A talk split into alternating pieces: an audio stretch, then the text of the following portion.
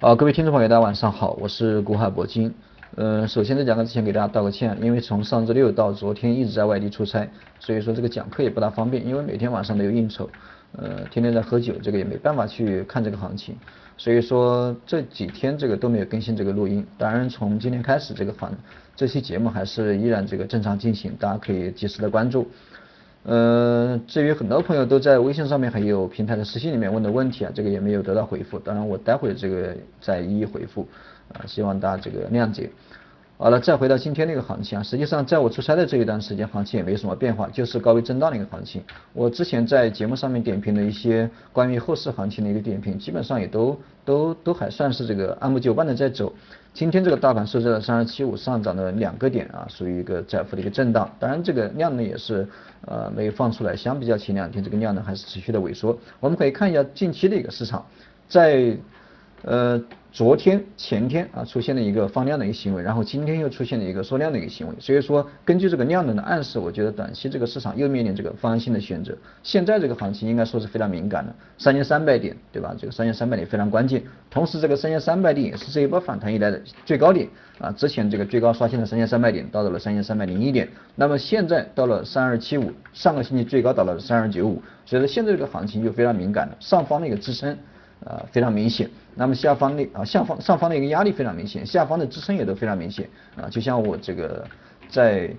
呃三月三十号让大家在六十线进场，对吧？然后一直涨涨涨涨到现在。当然我在上周也是在差不多三二八零到三二九零附近，我是提示风险，让大家去尽量出局，然后。呃，十月十号又来了一波下跌，到今天为止，这个依然处于一个震荡的行情当中。现在的这个行情可以说是热点这个切换的也比较快，然后基本上也没什么热点，除了一个雄安，对吧？雄安新区这个也是开始有一个分化的一个现象，所以说现在这个市场的一个赚钱的效应并不是太浓。但是我可以告诉大家的是，这个中线的一个趋势啊，基本上没什么变化，而且大家可以特别可以看一下这个周线的一个发展。周线实际上从现在开始走的，呃，也都稳扎稳打，走得非常好，不像日线这个走的每天这个突然来一波下跌，然后再来一波上涨，这个啊比较扣人心弦。周线这个，呃，我相信大家看周线应该是对这个行情是比较有把握的。所以说这个对于短线的一个，呃，对于中长线这个投资者可以忽略这个短线的一个波动，因为。呃，这个比较容易影响心态。比如说你非常看好一只股票啊，短线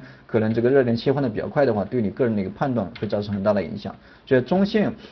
应该是不存在什么问题的，因为走得非常扎实。而且呃，至于这个行情会不会出现一波暴涨，突破三千三百点以后突出现一波暴涨，我觉得这种可能性也都非常小。因为我们可以看到，从今年的这一波行情以来，包括从去年一月份到今年现在已经是四月份啊，这。呃，一年多的时间以来，这一波行情走的也都非常稳，而且到了关键的时候，濒临突破的时候，监管层啊都会发布一些消息来打压这个股市。最明显的就是今天的行情，对吧？从呃，我看一下，从一月十六号的最低点三千零四十四点一直震荡到现在为止，实际上也没多少个。点的波动啊，也就两百多个点，那么这两百个多个点，实际上有很多机会啊，去形成一个突破。但是每次到了关键的时候，监管层都出现一些利空的消息来打压这个股市。可以说，现在的监管层面啊，是不希望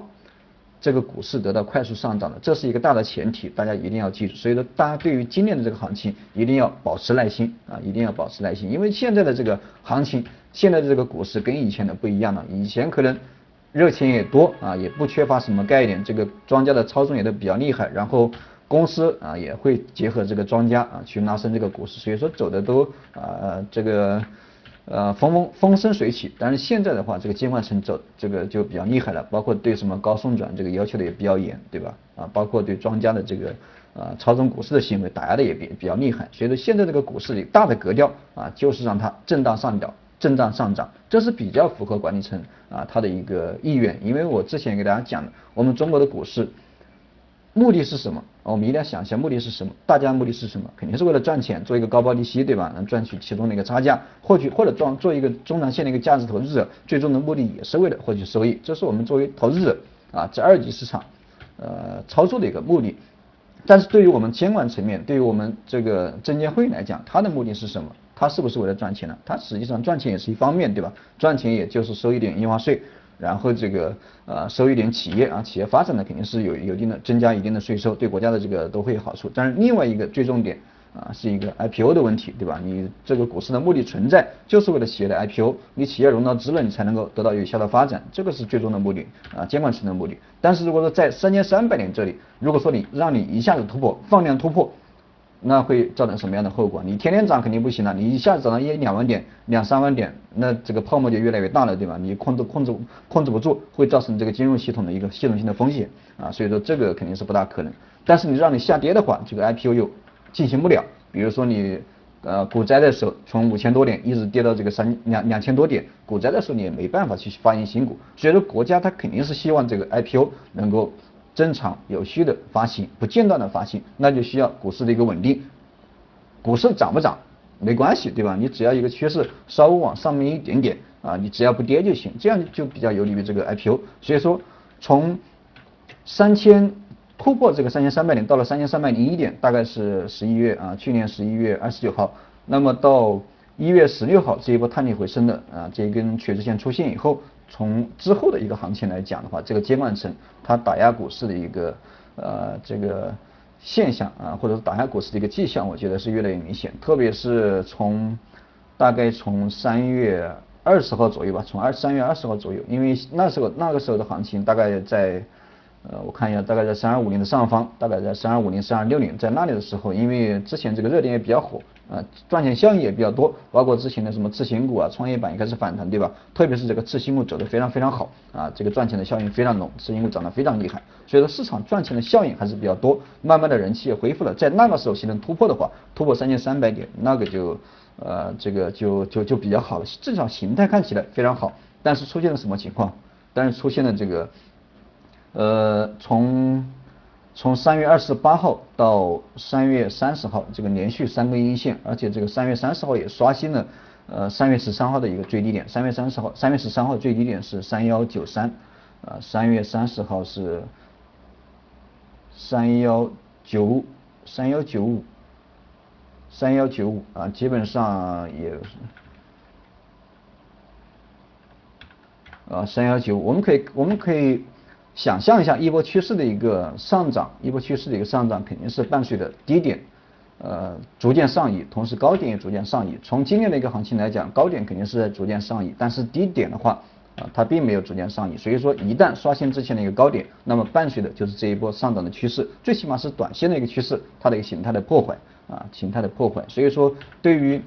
股市来讲的话，现在我们。大的从大的环境来讲，从证监会的一个从管理层的一个角度来讲的话，是不希望看到一个单边的牛市发生啊，这个震荡上涨的行情是更加符合国家战略的一个要求。但是我为什么说今年的行情比去年要好？这个是呃我们之前国家的一个政策，包括什么一带一路啊，包括什么混改啊，混改这个也也也都开始了，对吧？包括中国联通这个马上也也基本也也已经公布了，对吧？这个混改的方案，包括引入这个 B B A T 啊，对吧？呃，这些这些方案混改呀，包括什么，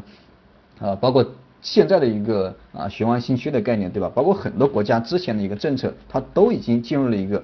红利的释放期啊，消息的公布期。所以说，今年这个伴随着国家政策的一个公布，啊，应该这个行情啊，总体的行情应该是比去年这个小这一波小的震荡，这个要稍微要好一点啊，但是。